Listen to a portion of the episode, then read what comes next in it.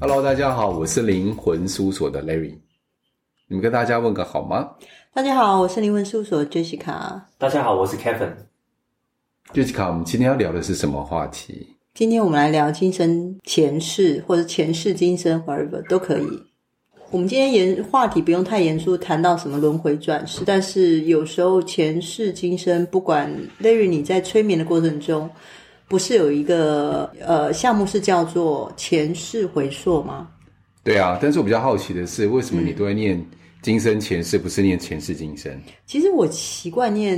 今生前世，这个习惯哪来的？比较好奇，前世来的吗？是有可从能前世来的习因惯为吗？我的那个前世是一个那个什么日本的那个住持，你的前世，嗯，谁跟你说有一的世？纳迪叶说 的，那迪叶 说的啊、对那、啊，你自己不是可以看到吗？我自己看不到我的自己的前世啊，我必须要透过别人，比如说我看到某一个人，我才会从他那个状态里面看到我跟他的前世，但是那我比较好自己奇没有办的法看是到，通常都是别人在说的。如果没有能力的话，别人在说。嗯，就算对方有能力的话，也是对方说。但是我如何去证实这个事情？我比较好奇这件事情是，因为既然是我们讲到前世今生嘛，嗯一旦一定前世今生的这件事情要对我这一世有有帮助，不管可以解脱一些事情，或让我释放一些事情，或让我放下一些事情，不然只是讲讲，但是并没有帮助。我觉得那就变成一个故事，故事本身它就没有办法帮助到人。所以我比较好奇的是这个点。那 Kevin 你呢？你对前世今生这四个字，你自己的感觉是什么？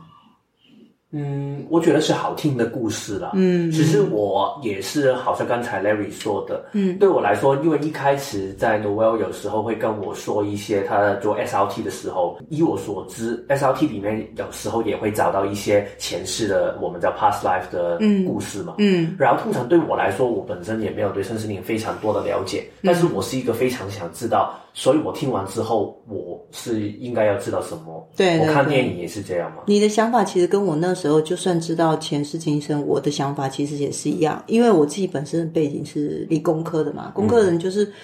对我来说就是比较实事求是。好，我知道这个故事之后，结果接下来呢，那第一我甚至不知道这个故事到底是不是真的，然后接下来用什么方式可以验证说这个故事到底是不是真的，然后这个对我来说，我知道之后对我来说有什么帮助，跟你的想法是一样的。嗯所以我在看个案的前世今生的时候，我就会有一个状态，就是呃，首先我必须要自己要觉得说这个。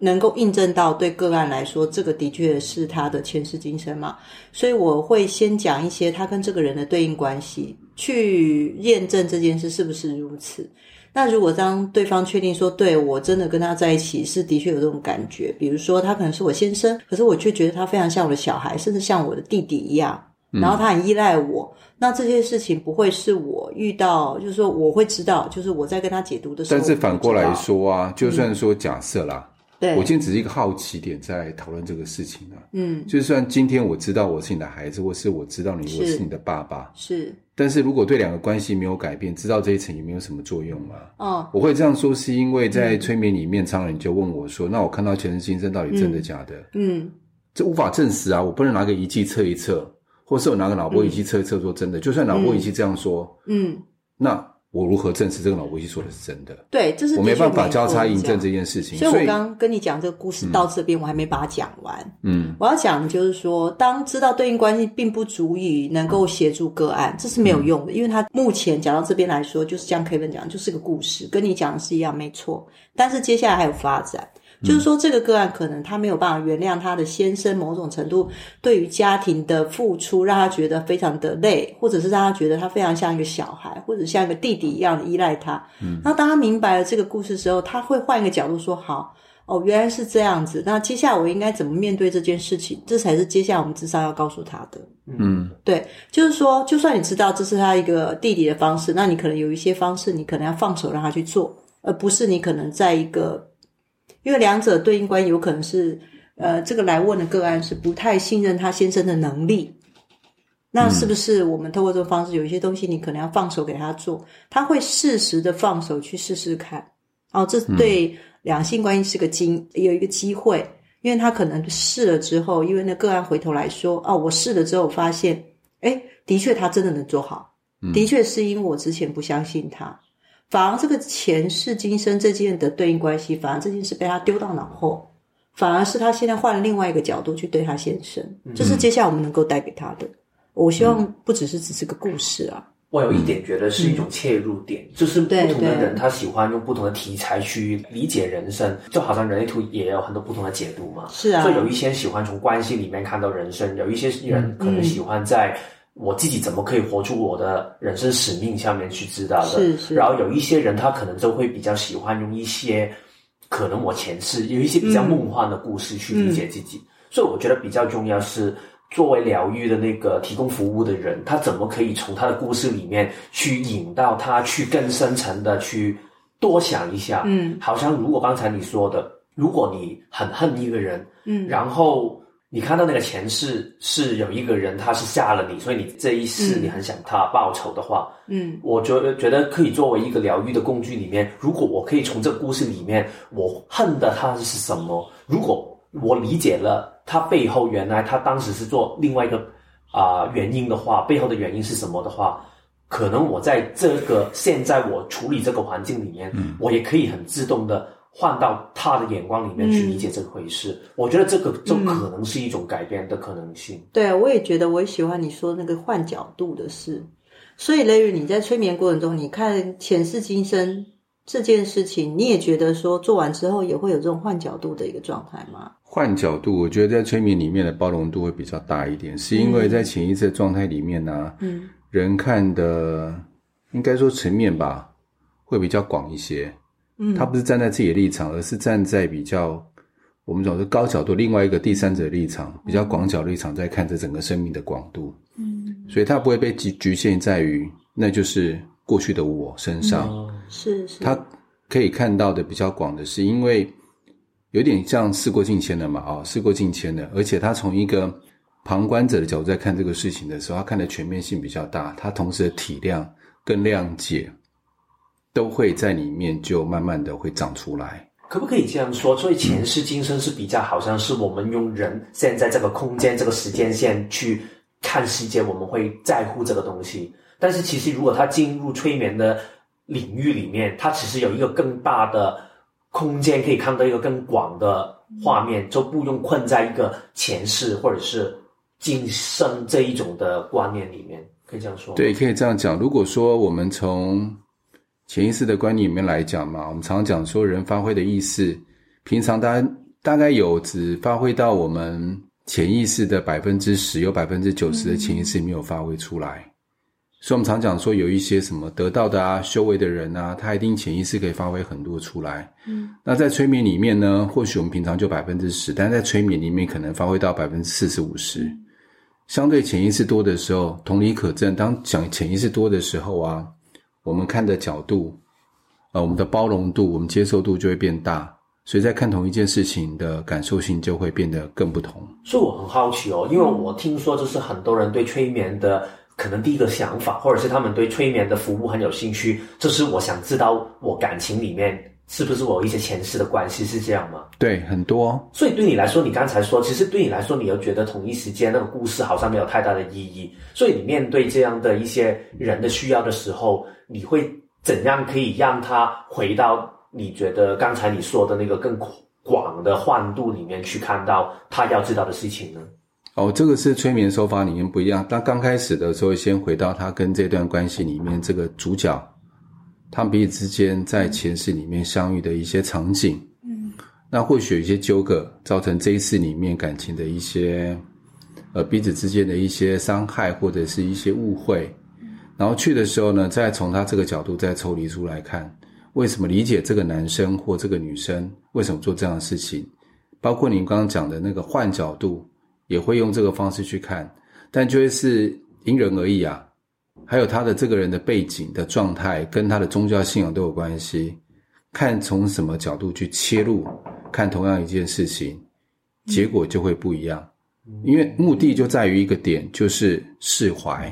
放下，对。嗯重点就在这边。所以什么方式我们不会坚持？所以那就因个人而异前世的故事只是你要做的整个事情里面的一个小的环节，一个小的部分。这样它有点像就是一个呃对引路，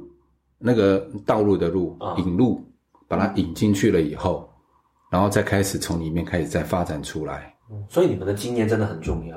对个人的经验，不过我觉得蛮有趣的地方就是前世今生真的是一个蛮能引人入胜的一个嗯方式啦。很多以前我问的个案啊，咨询个案或者是催眠个案，他们都想知道他的前世到底是什么样子，嗯很好奇。除了好奇之外，也想，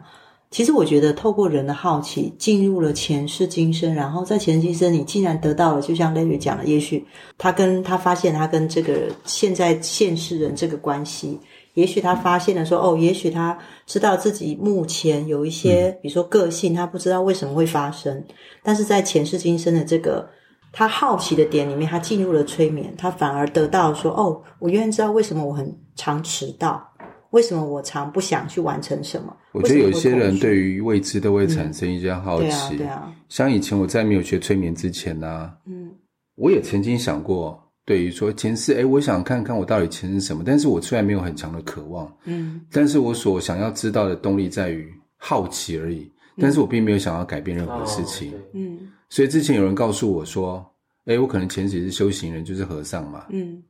所以我觉得。我就有点对应说，哦，难怪我现在这一世里面，嗯我对于宗教会有一些兴趣，嗯一听到什么什么就感觉到特别的平静，就对号入座。但是因为嗯，我没有事情要解决，嗯我也只是对号入座，嗯所以我就在想说，会不会有一些人他知道前世只是现在把现在的一些行为想法，会遇到一些人，让让这些事情合理化，合理化这些事情。但是某种程度来讲，合理化这些事情或许对现在这个人是有帮助的，也或许没有帮助，这我比较不了解。嗯但是我觉得合理化某种程度来讲，或许可以放下一些心里面的一些一些结吧。嗯嗯，我觉得身心灵工具里面，其实它每一个工具，它都一定有它的特质、它的特性，嗯然后但是同时它的特性就会变成是它的一个，我会说盲点。嗯就好像刚才 Jessica 说，我认同是前世今生，大家都很喜欢听故事，对每一个对啊前世今生听起来就好像一个电影嘛。嗯，但是它的好处是，你可以很容易让人走进那个故事里面去找到答案，但是对同时你也会很容易跌进那个故事里面，然后走不出来，会很太在意这个故事里面跟你说的东西，然后你觉得对这个故事故事就是这样，所以我没有办法可以放开。我觉得现在人越来越容易，越来越喜欢去探索自己，我觉得这是蛮棒的一个方式。嗯就算是人类图，其实也有人拿着人类图来指着他那个天命啊，嗯，跟我说这是不是我前世累积下来这一世所以你转就世跟他的讲，天命？是，那就是你的前 世，图几乎一模一样。好了，没事。对，就是说他会讲，他人对探索自己为何而来，来这一世要做什么，非常非常的在意，因为不希望自己这一世白走一遭。嗯哦，这个在宗教上面都希望那再来就是说我为什么来，甚至是现在身心里有一个说法，就是说我选择了什么体验而来。对就小灵魂的说法，对对对对我带了对功课来，但功课都安排好的。对我选了什么体验对啊而来，所以很多人说我想要知道我的前世今生，是因为我想体验看看。我觉得所每以一这种，嗯个催眠也是一个体验。我觉得每一知道种讲法都有啦。对啊像刚对啊 Kevin 那种讲法，就是他的讲法就是那个故事性的东西跌嘛。入那个故事。对，我觉得蛮妙。你刚才讲的时候，我就想到一件事情，就是我们通常看着故事的时候，或看着剧情在发展的时候，那故事不是我的故事，可能是电影，可能是电视剧。通常我在旁边批判说：“笨死了，干嘛这样做？”哦，不会想。但是呢，我会不会回到我们前世看故事发展的时候，我们这样讲骂那一个人，但多了一个会觉得，诶，那是我自己，诶，所以我是在跟自己暗示一件事情。下次我遇到的时候，我可以走另外一条路。嗯，那因为看电影，电影不是自己，很清楚。哎，但是我那个觉得前这世想法自不己错那种感觉，那个那个感受性就会不同，嗯。嗯，那个领受度就会很不一那我样。们随时随地都活在这里面啊，比如说我们看电影启发自己也是，看书也会启发自己。除非有觉察能力的人才有办法，嗯不然的话很难有那种代入感啊。但是你每次都要说觉察能力、觉察能力，我也没有听到你 这个 p o c a s t 哪一期，一定要考虑我们下一期来录录一个关于觉察这个部分。觉察能力哦，对啊，对啊，不过这因个为讲的可以啦，我们下一次可以讲讲看。嗯嗯，对啊，嗯，所以呢，我们这边的前世今生有没有什么要补充的呢？最后，因为我们时间也差不多了，啊所以前世今生到底对人有没有帮助？我觉得我一个人来讲，我觉得因人而异。哎，我觉得有兴趣从这边角度切入，就像 Kevin 讲的，或者像你讲的，呃，能够换个角度去看事情，这前世今生也不不遑是一个好方法了。如果这个人愿意接受，我一直相信，就是说，只要这个这件事或这个角度，这个人是收得进去的，那对他来说就是一个好的智商的机会。